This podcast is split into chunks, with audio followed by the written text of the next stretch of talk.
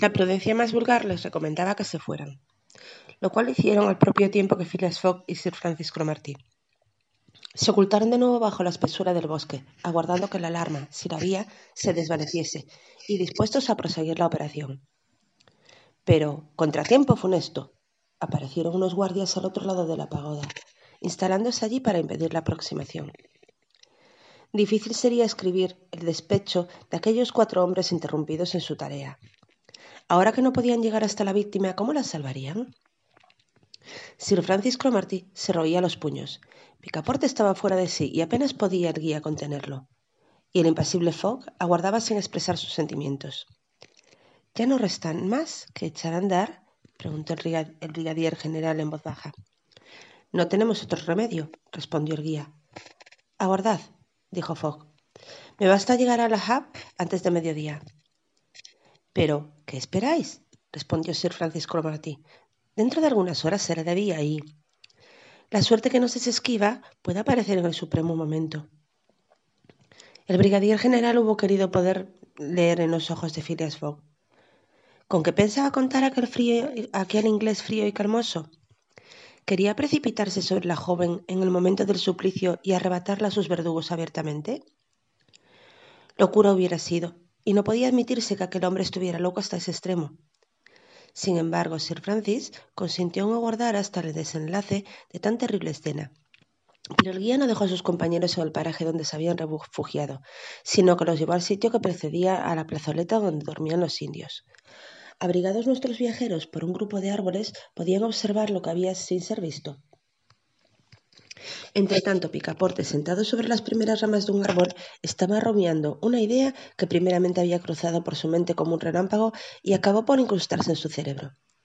Había comenzado por decir para sí, ¡qué locura! Y ahora repetía, ¿y por qué no?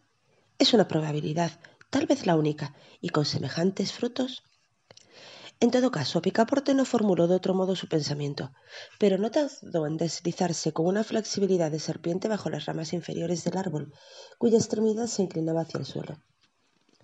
Pasaban las horas, y bien pronto algunos matices menos sombríos anunciaron la proximidad del día. La oscuridad era profunda, sin embargo. Aquel era el momento preciso. Hubo como una resurrección en la multitud adormecida. Los grupos se animaron, había llegado para la desdichada víctima la hora de la muerte. En efecto, las puertas de la pagoda se abrieron. Una luz más viva se escapó del interior. Mr. Fogg y Sir Francis Cromarty pudieron percibir a la víctima vivamente alumbrada, que dos sacerdotes sacaban fuera.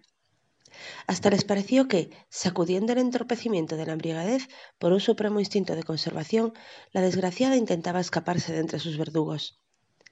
El corazón de Sir Francisco Cromarty palpitó, y por un movimiento convulsivo, asiendo la mano de Phileas Fogg, sintió que esta mano llevaba una navaja abierta. En este momento la multitud se puso en movimiento. La joven habíase caído en aquel entorpecimiento provocado por el humo del cáñamo. Pasó por entre los faquires que la escoltaban con sus vociferaciones religiosas. Phileas Fogg y sus compañeros la siguieron, mezclándose entre las últimas filas de la multitud. Dos minutos después llegaban al borde del río y se detenían a menos de cincuenta pasos de la hoguera, sobre la cual estaba el cuerpo del raja. Entre la semioscuridad vieron a la víctima absolutamente inerte tendida junto al cadáver de su esposo. Después acercaron una tea y una leña impregnada de aceite se inflamó inmediatamente. Entonces, Sir Francis y el guía retuvieron a Phileas Fogg, que en un momento de generosa demencia quiso arrojarse sobre la hoguera pero Phileas Fogg los había ya repelido cuando la escena cambió de repente. Hubo un grito de terror y toda aquella muchedumbre se arrojó a tierra amedrentada. Creyeron que el viejo rajano había muerto, puesto que lo vieron de repente levantarse, tomar a la joven mujer en sus brazos y bajar de la hoguera en medio de torbellinos de humo que le daban una apariencia de espectro. Los faquires, los guardias, los sacerdotes, acometidos de súbito terror, estaban tendidos boca abajo sin atreverse a levantar la vista ni mirar semejante prodigio. La víctima inanimada pasó a los vigorosos brazos que la llevaban sin que les pareciese pesada. Fogg y Francis habían permanecido de pie. El par se había inclinado la cabeza y es probable que Picaporte no estuviese menos estupefacto. El resucitado llegó a donde estaban Mr. Fogg y Sir Francis Cromarty, y con voz breve dijo Huyamos. Era Picaporte, el mismo, quien se había deslizado hasta la hoguera en medio del denso humo. Era Picaporte quien, aprovechando la oscuridad que reinaba todavía, había liberado a la joven de la muerte. Era Picaporte quien, haciendo su papel con atrevida audacia, pasaba en medio del espanto general. Un instante después los cuatro desaparecieron por la selva, llevándolos el elefante con trote rápido. Pero entonces los gritos, los clamores y una bala que atravesó el sombrero de Phileas Fogg les anunció que el ardiz estaba descubierto. En efecto, sobre la inflamada hoguera se destacaba entonces el cuerpo del viejo Rajá. Los sacerdotes, repuestos de su espanto, habían comprendido que acababa de efectuarse un rapto.